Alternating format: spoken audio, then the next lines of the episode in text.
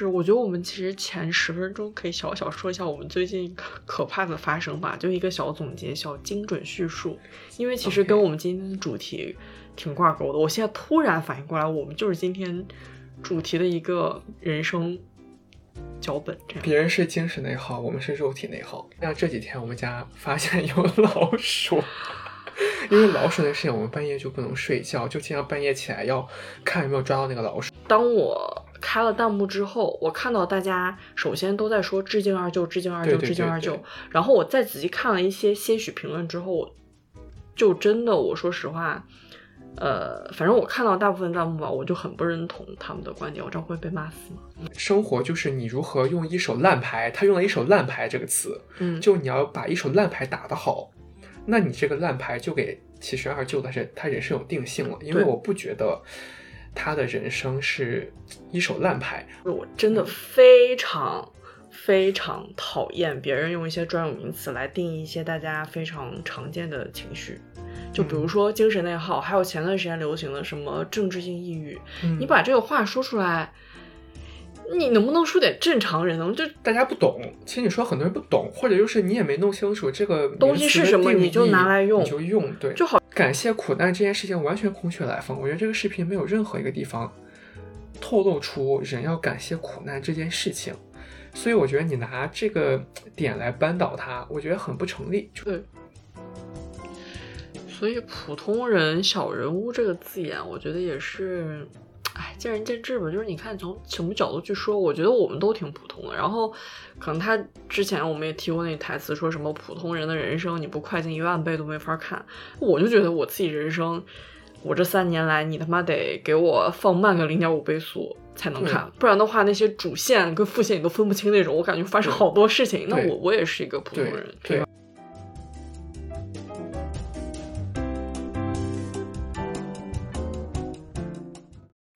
你说咱俩住一起多久了？也就没几个月吧，但好像该说的话都说完了。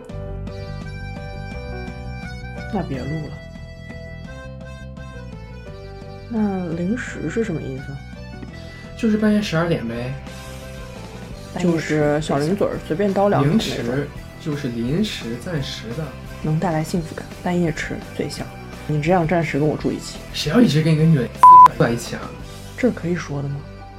零时就是哑铃，半夜闲聊，什么意思？什么意思？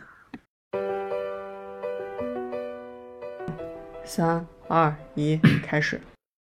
又是一次漫长的停更，中间因为什么呢？这个原因可是比 sucking energy 更可怕。我们为什么停更啊？其实就身体体力跟不上，已经不是精神状态，是你的 physical 就跟不上。对，因为这中间发生挺多事情的。首先，我先回家了一趟，然后我的 energy 就已经 down 到不行，然后我又牙痛，再紧接着你身体也不舒服，然后我跟你身体一起不舒服，直到现在我们俩都没有恢复过来。家里又有老鼠，然后又要天呐，帮忙朋友养一只宠物，说的好像我们俩贼不情愿，但其实也对，其实不是不情愿养，但就是 各个。各个事情加起来就是身体被拖垮。是，我觉得我们其实前十分钟可以小小说一下我们最近可怕的发生吧，就一个小总结、小精准叙述。因为其实跟我们今天的主题挺挂钩的。我现在突然反应过来，我们就是今天主题的一个人生脚本。这样，别人是精神内耗，我们是肉体内耗。我们精神肉体一起吧。确实。就是从 停更的前那一周开始算起好了，因为其实在我回家之前，我们俩还在井井有条的约了你的朋友去咖啡店聊你自己另外一个视频的事情。对对，我们那时候还挺有精神的，我感觉。我那时候已经想吐了，其实那天当天晚上回家我就非常想吐。是吗？你是因为喝了两杯美式吧，冰美式。没有，但是我坐那个，我发现我现在身体真的非常虚，因为我坐着那个靠窗的位置。然后那天不是超级超级热吗？对。就其实背后一直有有那个热浪袭来，嗯。但是你面前又是你知道空调冷气吹，我发现我现在身体真的好虚。我现在说出来就觉得 sad。我好像之前从来没有夏天对我来说没有造成这么大的冲击过，因为我自称自己是练夏一族。练夏，你现在还练吗？我现在根本不练，热伤风。所以中暑它可以是一个持续的状态，而不是一个阶段性的疾病。我觉得它是不是就是一种湿，就所谓的什么湿气中医吧？就是如果你不把你这个喝中药调理好你的身体，你可能就是一直就是萎靡不振。OK，说到喝中药调理，那我们就来到下一个阶段，那就是我们结束那天咖啡之行，就 interview 了他的朋友之后，我即刻有一些紧急事情，我就回家处理。这样，本来是想说一个快马加鞭，但是回家因为自己。身上又多了两块小图案，然后跟我妈就大吵架。但是我觉得我我的这个吵架可能跟大家想象当中不太一样，不是那种 大家以为家里人就是说，哎，你小女孩加纹身怎么怎么样的那种小争执，或者是大的，但是没有到那么可怕争执。我跟我妈妈争执还是挺可怕，虽然她的说辞也还是这些，但是这个我们其实可以再录一个别的话题，具体原因我不想说。原生家庭的苦难了。对，哎，怎么怎么漏题呀？Sneak peek，whatever，反正也没有人在意我们下一个选题是什么。但是就是，反正就经过这一吵吧，我整个身体拖垮。我在家的那那两天，我身体状况就非常不好，我整个人的心理都特别的，就每天都想吐，而且是真的精神上的觉得被压垮了。以及我压垮的当天晚上就去，当天我就去拔牙。拔我的智齿，而且我这颗智齿的创口又特别大很深，不是那种普通的咔嗒拔一下稍微痛两天，是缝线的。嗯，然后我整个人就是牙神经痛，包括脸痛、脸肿、腮帮子肿大，看起来像得了甲状腺病一样的那种。一持续了一周半，到现在我这两天我的牙神经还非常隐隐作痛，所以也许有一天我们可以聊一个关于医疗相关的话题，就劝大家如何拔牙，对身体护理，对。然后我这两天稍微好一点，但是我们家原本非常宁静的环境，讲一下我的工作状态。我是一个嗯早晚上班通勤各需要一小时十五分的人，所以我下班路上就回家已经七十五分钟。然后我回来以后上楼，我还要赶快就是把东西放一放，然后再遛狗遛。我每次都要遛半小时以上，就等于我两个小时就是在路上，而且就是。不能坐下，因为就是地铁也是，就大部分时间站着，对，所以我整个人真的就是疲惫到不行。对，再加上这几天我们家发现有老鼠，因为老鼠的事情，我们半夜就不能睡觉，就经常半夜起来要看有没有抓到那个老鼠，看有没有粘鼠板粘到它什么的，所以就是睡眠不足，再加上热伤风，再加上。真的是非常心力憔悴。好在那只老鼠抓到了，但是不知道会不会有第二只老鼠。我们这两天其实有点小放弃状态，昨天晚上都没有放。粘鼠板，我都有点不想等那十天了，真的。因为那个捕鼠大队，说到捕鼠大队，也是让我们俩气愤的另外一件事。就老鼠发现当天，大家都在纠结说要不要叫捕鼠大队。一开始我我是想说坚决叫，然后王一慧说先不要叫。你要先说你第你第一天找那个捕鼠大队多少钱？对，就是因为我们先找了那个捕鼠大队，我就想说不管就把花这个钱，然后一看四百，我们想说四百真的是贵，那个四百八、四百八九什么的。对，但是他当晚可以直接到，但那个时候我是失去理智，因为我先 F Y I 一下大家，我非常非常非常非常非常怕老鼠，应该是我这世界上最怕的动物，所以我想说不管花多少钱我就搞。然后王一鹤就说太贵。当下就是给了我一些理智，我想说啊，确实太贵。因为我当时和朋友在一起喝酒，然后我就跟我旁边两个朋友说，我们家老鼠怎么办？因为我也没有处理过，我也不知道老鼠其实要花多少钱什么的。然后我那个朋友就说说你你们千万不要找捕鼠大队，太贵了。因为他自己抓过，他说你年鼠板才十块钱不到，你就多买几个就摆家里面，你就等一星期就自己抓到了。其实我们那个板子，如果你铺那地方，我觉得一周差不多也能抓到。是，只是慢一点而已。对，只是路径不是捕鼠大队摆的那么专业，他当晚就能抓到。对对，所以我们一开始先 DIY 了一到两碗，然后买了几个粘鼠板，放了不同的食物，共军挑选。因为第一天晚上那个粘鼠板和那个笼子根本就锁不住老鼠。对，所以第一晚上的机关是没有开启，没有开启，而且就两个东西，一个捕鼠夹，不是一个粘鼠板，一个笼子，其实抓不到它。对，因为要布布很多阵，但是很好笑的是，我们还为此给老鼠上了不同的点心，有水果类，有坚果类，还有散 馓子类，还有威化饼。对，就是不同的口味供他挑选，看他喜欢哪个。但是因为时间比较短，然后摆的是厨房里面。这里也给大家一个小 tips，反正最后我们还是叫了部署大队，花了那个冤枉钱。本来以为他可以全面，就是搞一些有的没的，把房间该补的都补住。结果他来就发现说，OK，就是从窗户进来的。维持我们已经早知道这件事情，然后他就在我们厨房外面大概啪咔摆了几个板，然后人就走了，也没消杀。OK，那我们在，所以你说我们这些算不算人生的苦难？也算啊。其实也算了，但是如果那我们今就引出来我们今天要讨论的话题了。我们今天讨论话题就是两个字“二舅”。我觉得其实懂自懂，应该不需多解释“二舅”是什么东西吧？就二，其实我觉得还是要小解释一下，因为你今天说实话，这个选题开启的时候，小王跟我说“二舅”，我说啥？二舅谁？二舅？你二舅？我二舅？我不知道，因为我不是很 follow 这个新闻。OK，二舅呢，就是。呃，今天的日期是七月二十八号了，就是在这一周里面，突然非常热门的 B 站上一个 UP 主上传的一支视频，然后他就叫回村三天，对吧？二舅治好了我治好了我的精神内耗，对。然后这支视频呢，几乎好像发布出前两天吧，已经就是几十万。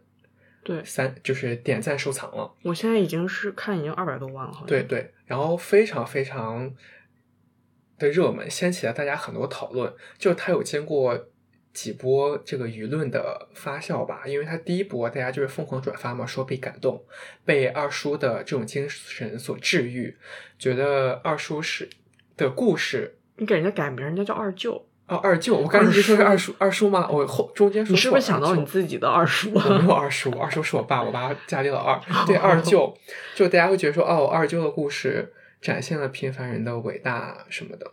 然后，但是马上呢，你知道，当一件事情或者一种现象被大家主流社会认可的时候，马上就会有另外一种声音出来抨击他。然后，所以就来了第二波舆论，就大家突然就开始。抨击他，嗯，或者有些公众号就写了文章，开始抨击这支影片传达了一些价值观。他们抨击的内容和方向主要就是说，你不要教我们感谢生活的苦难，就是说生活的苦难不是必须的。嗯，其实很多时候，我们先，我先。不点评吧，就这两种观点我也不点评，我就先问问你，因为你也是今天刚看这支视频，你看完这支视频以后，你整体对这支视频的观感是正面的还是负面的？我说实话，呃，但但是在你问我观感之前，你要我简单讲一下这二舅咋的了？我觉得这个就让大家自己看吧。如果你自己视频都不看，也别听我们播客了。笑死！我其实看的时候，我我我的观点是非常两极化，因为其实，在 B 站看你是会有弹幕，然后同时看到评论，对，所以我别看弹幕，所以我我看到这个视频，其实我是对，首先我对这个作者是欣赏的，就不管是他想要表达的内容，我自己，因为我一我第一遍是没有看弹幕的，是我自己觉得他想要表达的呃初衷、出发点以及他叙述的方式，我觉得都是我挺喜欢的方式，嗯，是。因为他其实整体来就是把这个二叔二叔二舅带跑了，二舅的一生人家，通过一些比较简练然后解构的方式去叙述，但是它解构的结尾又没有真实的那种。很悲惨，或者是二泉映月的感觉。对，他反而是用一些比较就是魂不吝啊、黑色幽默的金句去点评这个东西。而且他一边叙述这个视频的过程当中拍二舅的生活片段，另一方面他的背景配乐就是那种 tango 的声音，就其实是有一点小反差跟小幽默在的。对，有点复古潮的感觉。是，所以我觉得这个视频说实话本身没什么问题，而且我觉得他的创作是挺有。挺有特点的，而且它有在设计一些巧思在里面，嗯，包括它一些金句，其实也是现在这个怎么讲快餐或者短视频文化当中一个大家很愿意接受的一个表达讽刺的方式，就比较简单易懂，是比较直接。但是为什么呢？就是当我开了弹幕之后，我看到大家首先都在说致敬二舅，致敬二舅，致敬二舅，然后我再仔细看了一些些许评论之后。就真的，我说实话，呃，反正我看到大部分弹幕吧，我就很不认同他们的观点。我这样会被骂死吗？应该不会。是，就是就是你像你刚刚说那个点，我发现大家都在赞美说这个人，呃的人生已经如此之烂，他却还能如此好的活着，那我们有什么资格抱怨？从这个角点角度去出发，我觉得就完全不是作者想要表表达的意思，以及就让我觉得很不适。嗯，但是我不得不说，比如说你说。有网友说他一生什么如此之烂，但他就过得开心什么的。我觉得这个作者有一句话，对我也想到那个台词。一这句话他的初衷，我觉得作者可能没有想说他的初衷是真的二舅的人生好像很烂什么的。但是他这句话就说哦，人生我我忘记原话，但他意思就是说，生活就是你如何用一手烂牌。他用了一手烂牌这个词，嗯，就你要把一手烂牌打得好。那你这个烂牌就给其实二舅的是他人生有定性了，因为我不觉得他的人生是一手烂牌。我们可以大概讲一下，其实这个二舅他就是一个在农村出生、长大、生活一辈子的一个人。嗯，然后他人生可能有一个转折点，就是他曾经是一个学习非常优异的学生，在。在初中之前吧，学习很优异，但后来因为一个无良的，就是农村的医生，让这个二舅瘸了。然后这个二舅瘸了以后呢，他可能就稍微萎靡了一阵，就没有好好学习了。然后导致呢，他之后就没有走上所谓的读书啊、成才这条道路，然后反而他去当了一个木匠，然后继续在农村村子里面生活了，生活到现在嘛。所以这就是这整个视频。讲的一个故事，就是这个二舅从他之前可能这个人生的转折，到他之后人生遇到一些事情，那你会发现呢，就是这个二舅他好像总是遇到一些不太顺心的事情，嗯，就他在这个视频里，他没有经历过所谓的很幸运或者说很特值得大喜的事情，嗯，反而都是一些呃不那么顺遂，或者说可能一开始有一些看起来小确幸，但最后还是一个很黑色幽默的。这种哭笑不得的方式收场了，嗯，对，所以就这个作者可能就用了这样一句台词，就说哦，对他这句话的原话其实是“人生从来不是一手好牌，而是如何把一手烂牌打得好。”对，但我我我我自己觉得，我看完这个视频啊，整体我也是对他的观感感受是很正面的，因为我觉得我相信他是想通过这样一个故事，讲述一个真实的。身边的亲人的故事来传递一些正面的生活观和价值观，就告诉大家，你人生要往前看，你不要为过去事情而遗憾，导致你现在可能就已经在原地打转了，不能前进什么的。但是有些话就是会被别人解读，比如说这这句一手烂牌，就什么叫一手烂牌？因为我不觉得。二舅他的人生是一手烂牌，他人生中肯定有些好的事情，但是那些好事情呢，可能不符合这个视频里的基调，可能他没有被放进来。嗯，所以，而且这个作者，这个 UP 主本人也说了嘛，就什么小人物的人生你要快进看，就你不能什么事都讲。就是说，他说普通人的人生，普通到不快进一万倍都没法看。对，所以他就是要在短时间内罗列一些。二舅人生中发生的一些所谓的可能倒霉的小事，嗯，因为他只能通过这种方式来展现二舅是一个很乐观、很豁达、很自洽一个人。就如果他什么都讲，就好谁有坏谁有，那你你这个视频本身也就没有什么，嗯，所以你是觉得大家把他这个视频过度解读了，就是呃，觉得这个人的人生好像很烂。这个烂，首先你就是不同意，你不觉得二舅的人生是所谓烂的人生？对，我不觉得。呃，对，我觉得看你要对这个烂怎么定义？嗯，因为如果他，你可以说他人生中人生中经历了一一些烂事儿，但是我不觉得他人生是一手烂牌。就我觉得大家可能还会有一个想法，就是我看到评论里面很多人会说说，哎，真不敢想象，如果当时二舅腿没有瘸，他人生该是多么的美好，多么的怎么怎么样了？我觉得根本不是，其实。我们之前也聊过，读书只是你人生中很小的一部分。嗯，就即使你当时真的就是好好读书了，然后考上个好大学，你人生有那么多不确定性，你怎么去能说因为那一件事情你就蝴蝶效应，你整个人生就变得非常不一样了呢？就其实，如果那次意外没有发生，你说二舅这一手烂牌就成了一手，就一手 ace 了吗？其实也不是。所以我觉得，就我觉得大家有些时候会，我觉得这个观点本身也是一种精神内耗。嗯，就是你当你觉得你人生因为一件事情，或者说你好像。总觉得这件事情好遗憾，你就是在精神内耗了，这就和作者的创作意图背道而驰了。作者意思就是说，你不要老遗憾过去的事情。那你评论区再说哦，如果二舅当时他当年没有怎么样，他人生会多么好啊！这样的二舅真坚强，真强大。其实你就是精神内耗了。对，我觉得这个就是我非常不赞同网友把这个重点指向，如果他不选这条路，他就会走另外一条路，那他人生就会多好多好。但即便他知道这件事情，他还在这个所谓。引号烂的生活里面自强不息，这样的解读我觉得就完全不正确。因为你怎么知道重来的就是更好的？而且你就像你刚刚说，你凭什么定义说二舅他不上大学，他腿瘸了之后，在这个村子里面的作为和他反言之变成另外一个大学生，他自己获得的生活的精神的愉悦性或者他生活体验是一个天一个地的？那这个根本就不是作者完全表达的意图。对，因为在其实，在我眼里啊，我看到了这个，其实我除了看这个视频之外，我也看了这个作者采访，他有说他自己想表达的东西，就是说，首先他还是想要大家理解的那个样子，就是传达一些比较正面的价值观，说你在人生里面，你不要去总是遗憾过去，你要活在当下。那其实他的重点是在于你要活在当下，他在描述的不是二舅在每分每秒都艰苦卓绝的奋斗，艰苦卓绝的对。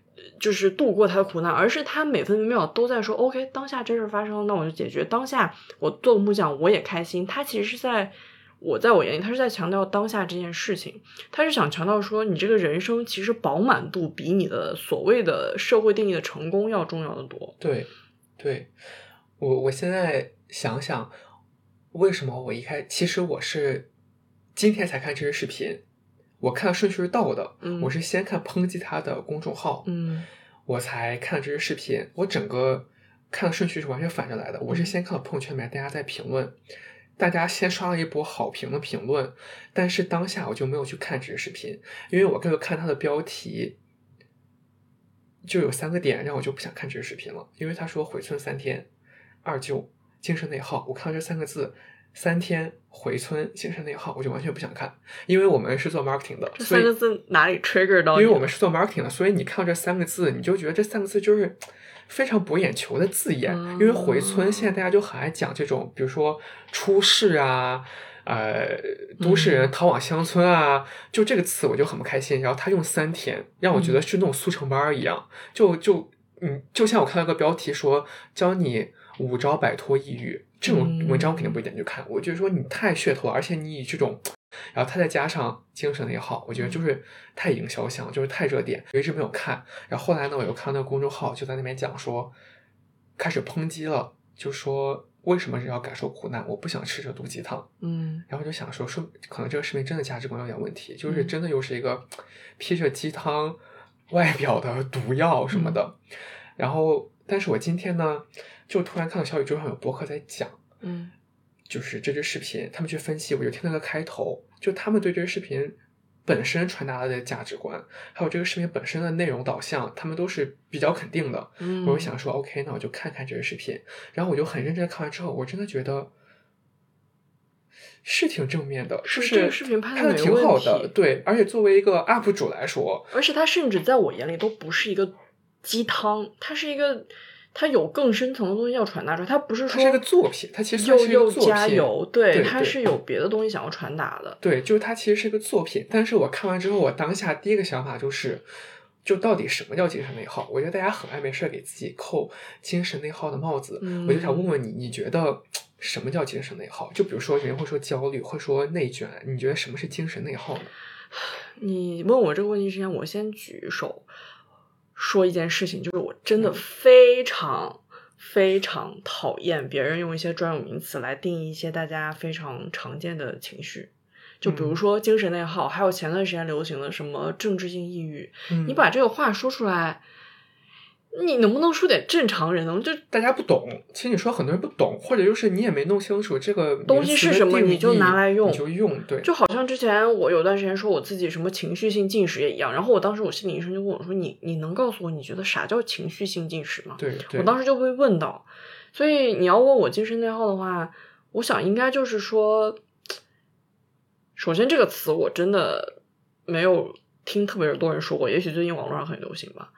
嗯，所以我只能说我自己的理解，就是他可能是你你自己脑子里面觉得自己情绪不稳定啊，或者生活有些遭遇啊，然后你自己给自己设一些坎儿和线。也许这个事情没有你想象那么糟糕，但是说白了就是你的情绪带给你的负面影响大过于这件事情本身带给你的。嗯，我我之前因为我一开始也是不完全清楚情绪。内耗的含义，然后我通过看完这个视频之后，我也是以为情绪内耗可能就是所谓的你会因为自己的情绪导致你没有办法正常在现有的生活中有创造力和生产力，这是我的理解。然后我就去搜到底情绪内耗什么意思，那它的意思其实是。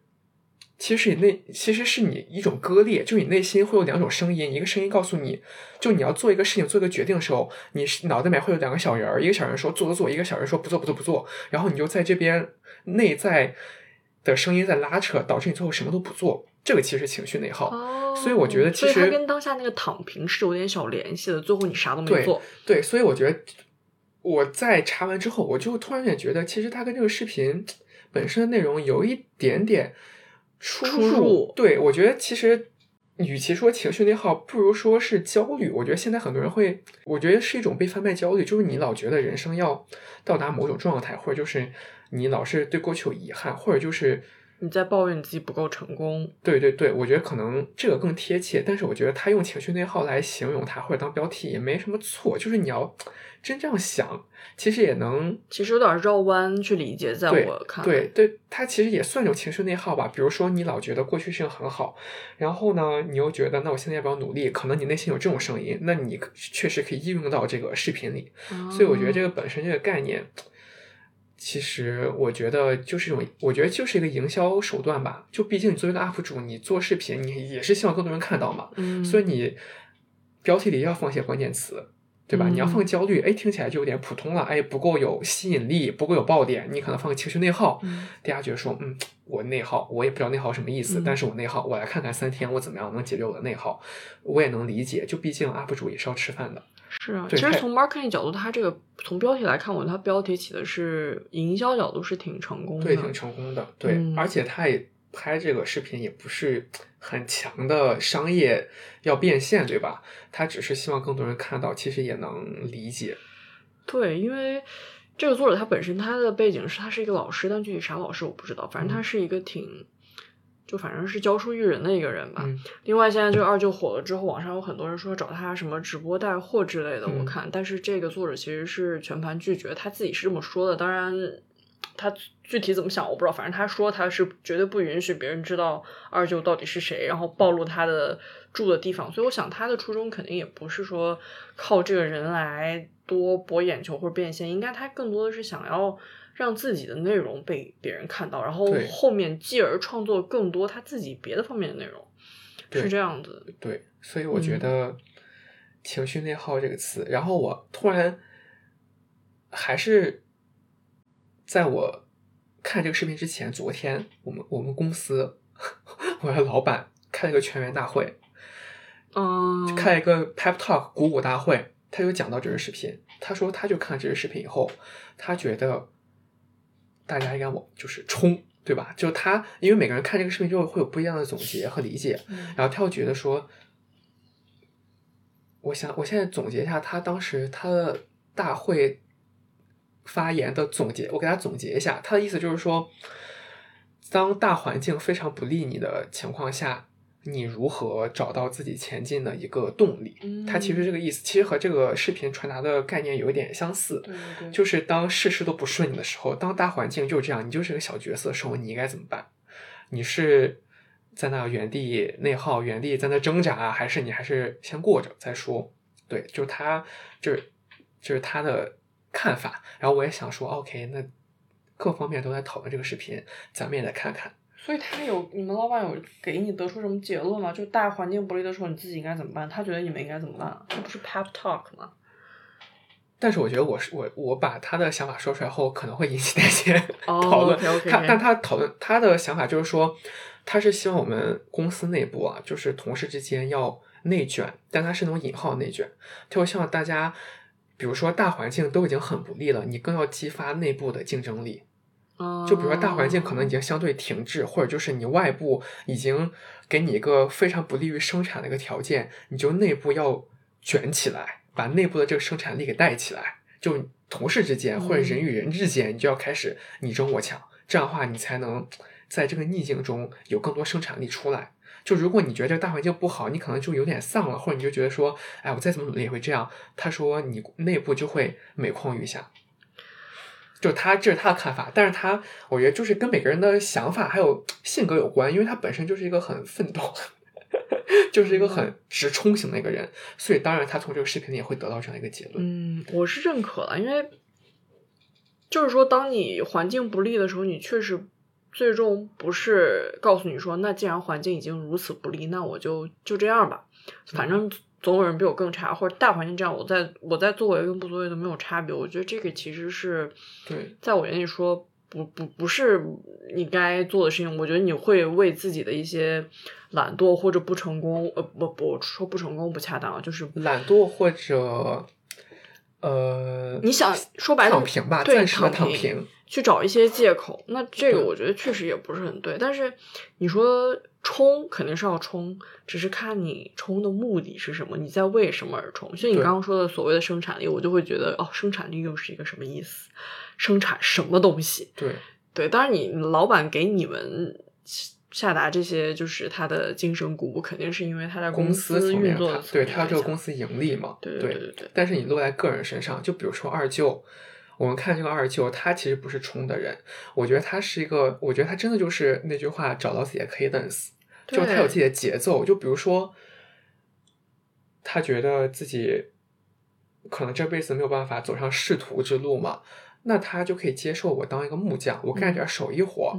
你在别人眼眼眼中，这可能不是一个冲的一个行为，但是他就想说，呃，我找一个能实打实的。工作能养活家里的人，就能让我们家吃饱饭，已经够了，嗯，对吧？就是他在每一个人生阶段，还有他后来那段邂逅，那个感 情，即使家里人都不赞同、不同意，他也不是争取说我就要和他在一起，你就要离婚和我在一起。他就是我现阶段我是舒服的，他在我家陪我，呃，我就和他处着。他有一天，哎，不能处了，结束了也就结束了。嗯，所以他是整个他在每个阶段都找到一个让自己很相对来说比较舒服的一个生活状态。我觉得这是他的一个人生哲学，就他有一点，就他总是能自洽，在每个阶段都能自洽。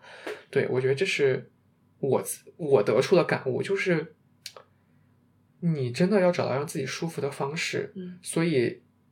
所谓的冲与不冲，躺平与不躺平，你都要想想你自己想要的是什么，你自己到底想要的是什么，而不是大环境不好，你就要逆天改命。你改这个命是谁给你定义的好命？对，这个还是那个好牌烂牌的问题。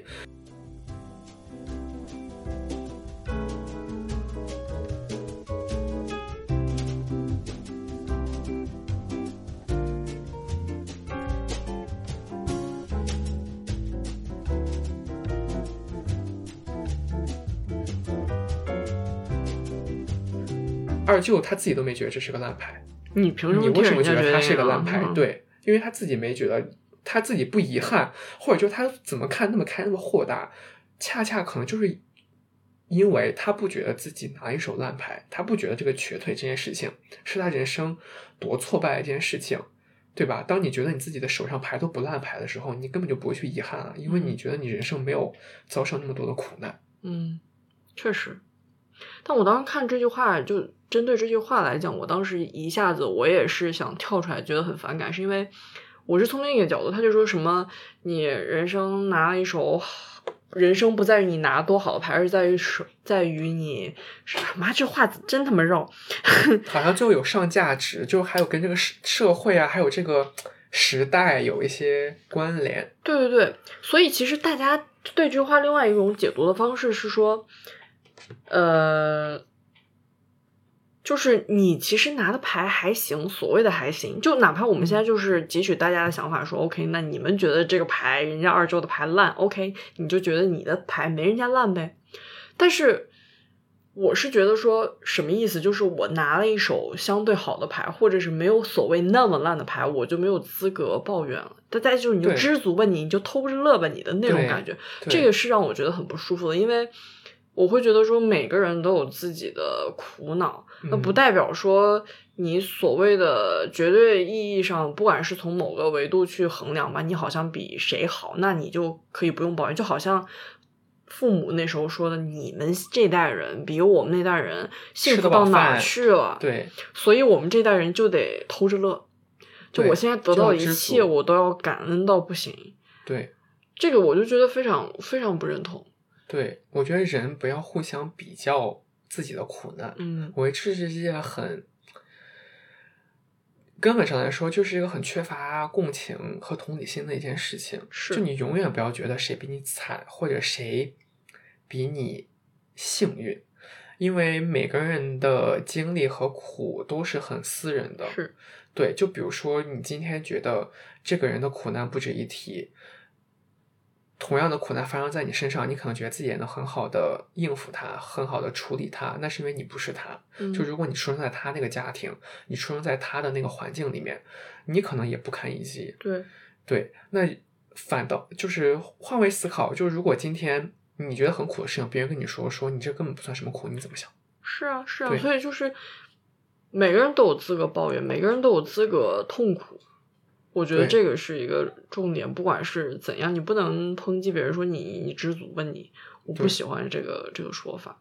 对，嗯，OK，那我们讨论完了第一波，就是这个视频本身，我们对它一些讨论，我们就来聊一聊第二波这个舆论的讨论，因为我相比于这个视频本身，我可能有一点点。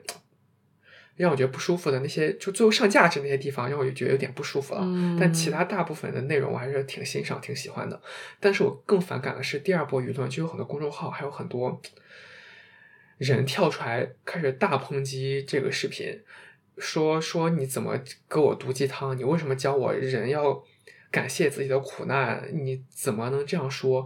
我觉得我更讨厌的是这样一群人。嗯，我现在觉得就有一个怪象，就是当一件事情成为热点，或者说当一些内容被多数人肯定之后，它就会瞬间成为一个众矢之的。嗯，大家就会突然跳跳出来，好像要找一些蛛丝马迹来反驳他，证明自己好像看得更透，就自己好像更开上帝视角。嗯，就比如说，我觉得感谢苦难这件事情完全空穴来风。我觉得这个视频没有任何一个地方。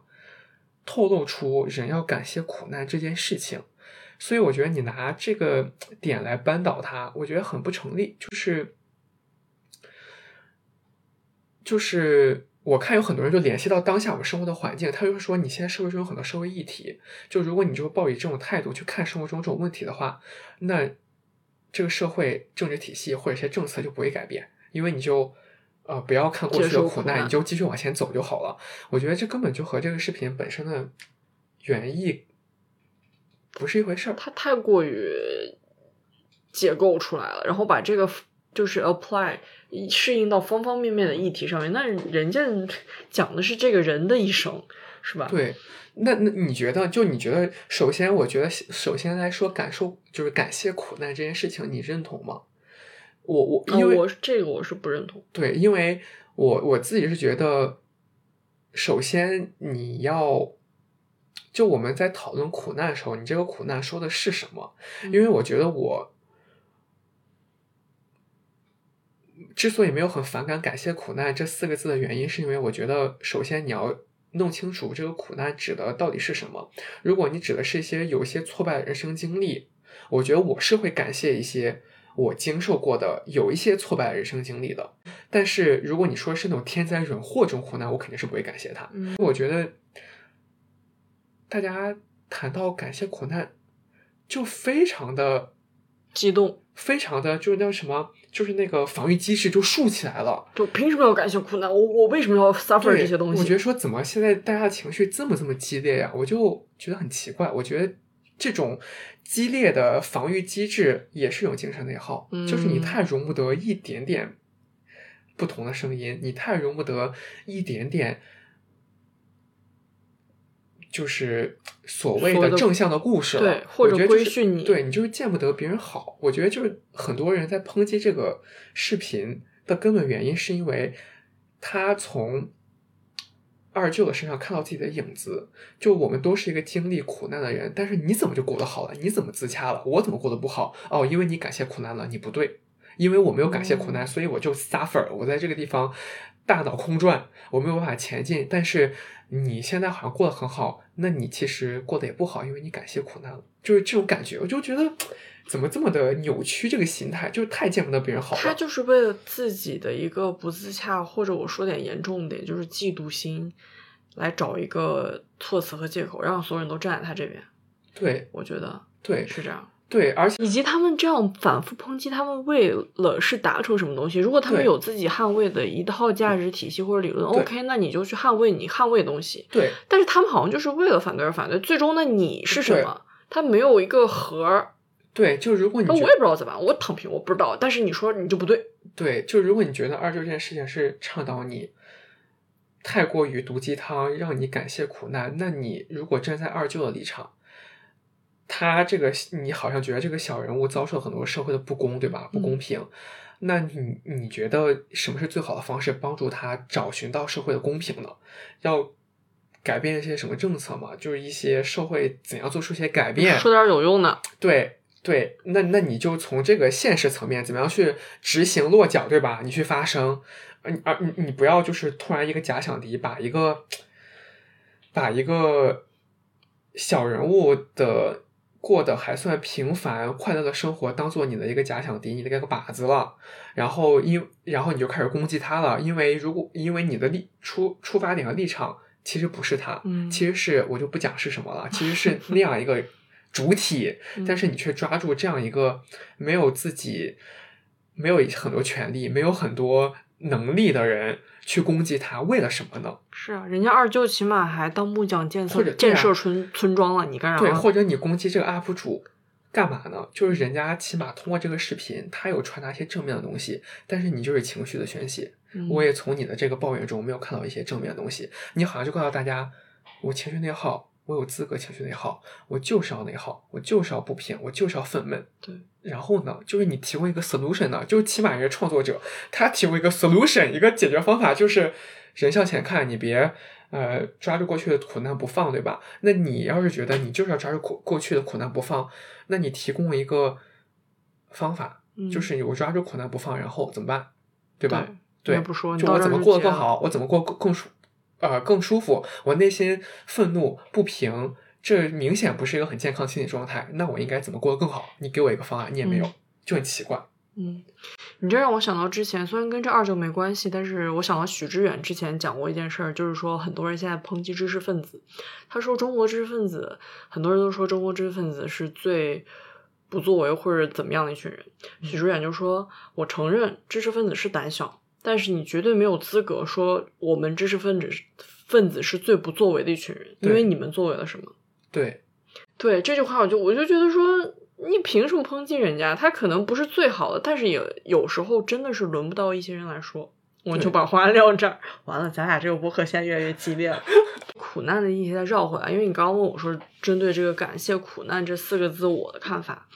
嗯，你刚刚讲到是对关于苦难的这个定义，但其实我第一次看到这个东西的时候，我的我是放在感谢这个词上，嗯，就我是觉得说，嗯，你真的不用去，哪怕你人生当中经历过一些不好的事情，然后它让你获得成长，呃，获得怎么讲，获得一个成长，但是你确实不需要去告诉自己说，OK，那我成长了，或者我怎么怎么样，那我就得感谢他，而是。我这么说吧，就假如你现在把二舅拉过来，你问他，你说当年要是给你一个机会，你不打那个针，你可以去上上大学，你上不上？二舅会说我不上，我现在就这样了。说不定人家想说，他我肯定会确实去上，我不想打这个针，我就是想上大学。但他可对我觉得他可能会说，哎，其实都差不多，无所谓了，已经到这个阶段，对就没那么对对或者就是说，呃，比如说谁，呃，真的是呃中途，比如说他发生了一些事故，导致导致自己身体有些残缺啊，或者怎么样，他也许这一生他过得也还是不错，他有另外一个 pass 但是你再重新问他说，你你再重选一次，你还会出车祸吗？你还会愿意干嘛？我觉得是不是人家会说，我当然希望我的身体可以健康，我可以不要出这个车祸。对所以其实你应该正常来讲，你应该是说我不后悔我经历过的苦难，嗯因为他已经经历过了，我不会后悔对这件事情的发生。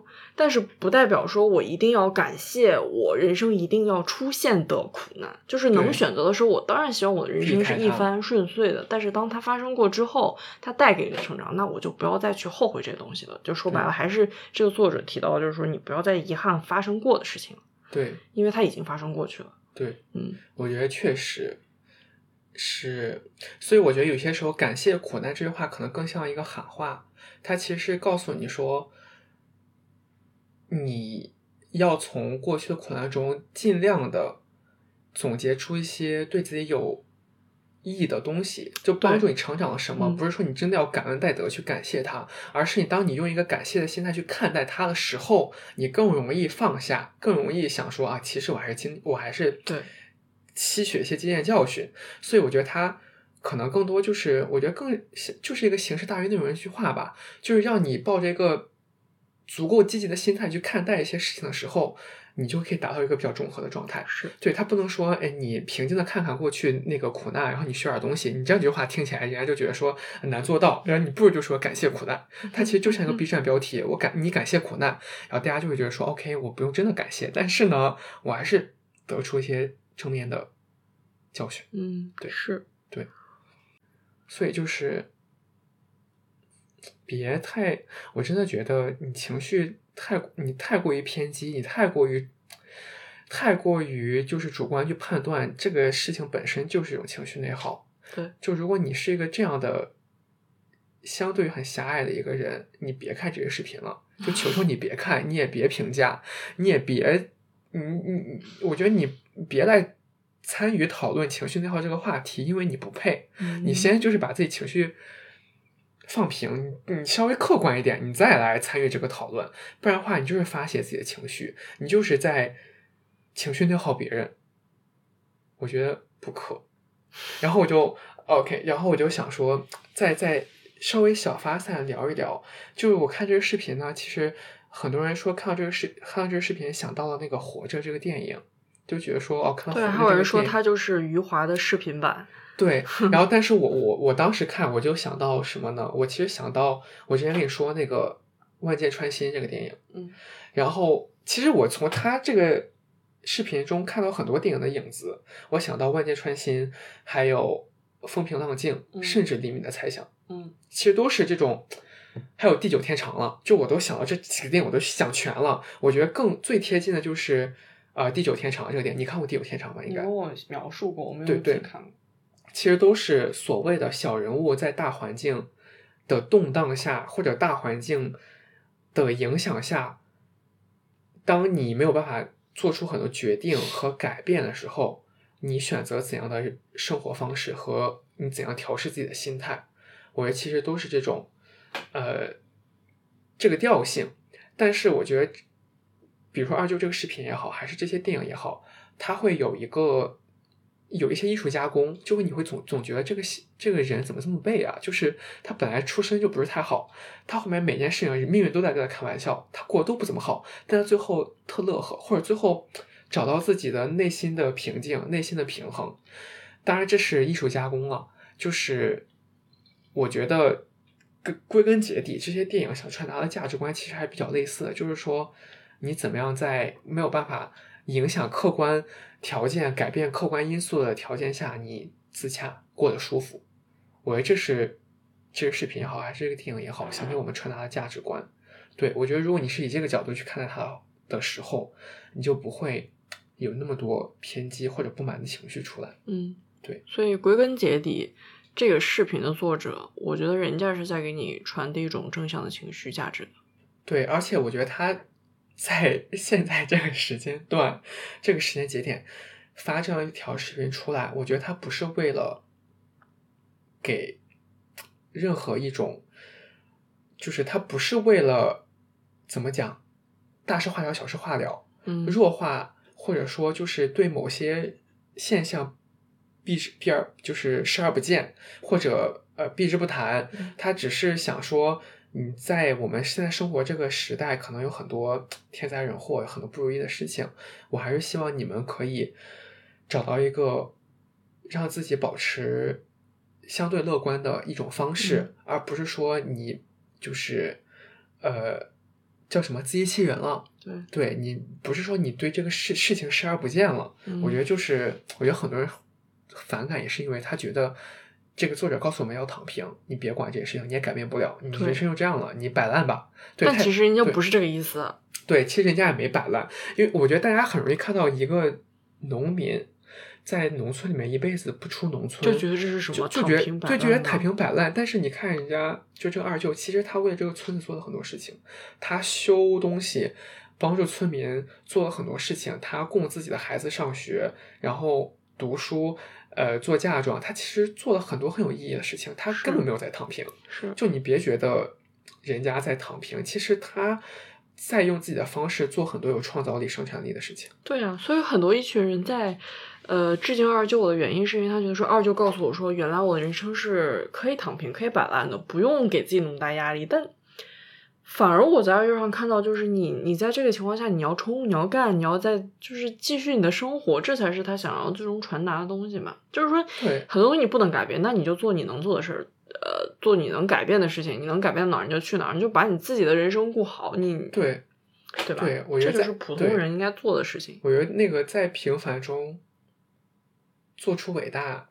可能更贴切吧，但是这个伟大的定义是你自己去定义的。对于二舅来说，他的伟大就是让家人过上吃饱喝足的生活，然后身边需要帮助人得到帮助，这是他的伟大。那他达到自己，他达到自己心目中的这样一个伟大，或者说一个成就的事情来说，他就是个伟大的人。对。所以，普通人、小人物这个字眼，我觉得也是，哎，见仁见智吧。就是你看从什么角度去说，我觉得我们都挺普通的。然后，可能他之前我们也提过那台词，说什么普通人的人生你不快进一万倍都没法看。我就觉得我自己人生，我这三年来，你他妈得给我放慢个零点五倍速才能看，不然的话，那些主线跟副线你都分不清那种，我感觉发生好多事情。那我我也是一个普通人。对，我我觉得就是还是有个原因吧，就是。这个 UP 主或者这个导演他自己这样说配这种台词，他也不是为了给这个二舅定性，也不是为了定性他是个普通人，也不是为了定性他就是一个怎么怎么样的人，他只是觉得我我我我这个作品说的话得让别人能听懂，嗯，我这样说你你就懂我什么意思啊？你就知道哦，他是好他就是当今社会觉得的普通人，但也不是他故意在给二舅定性，因为你这个作品想要传达。正面的信息价值观，你是要给足够多的人看到，才能发挥它的作用。我，你首先先怎么被足够人多人看到了，你得说的话别人听得懂。嗯，对，你要说的真的特别特别的客观，一般人也不会看啊，就别人看不懂。你在那边形而上，对吧？我看不懂，你得用生活化语气告诉我这是一个什么故事。我觉得有些就是人就是躺平或者怎么样，那就是他自己就。真的是不作为，就不是，就说白了，就是你不要把所有的不作为都解读成他选择了平凡的生活。我觉得人家二舅是在真的干嘛干嘛，但有些人他就是你不要为自己的停停滞找借口。我觉得对对。然后我最后说一个我的一个观点，就一个看法，就是这个视频出来后，很多弹幕就说说哇，就是感觉二舅这样人很少见，或者就是。说能做到这样真的不容易，或者就是在怎么怎么样一个小地方，这样的人真的是闪闪发光。说二舅是天才，他就说果然是天才就是天才，就即使没有高中没有怎么样，他还是一个天才，就发明创造什么。那也太歪了吧？对，我我觉得这句话就有点歪了。我觉得这句话就更不对。其实我觉得你我们身边这样平凡中所谓的平凡中做出一些很闪光事情的人，其实很多很多。嗯，为什么你出来这些视频，你开始会欣赏身边人做的一些事情了？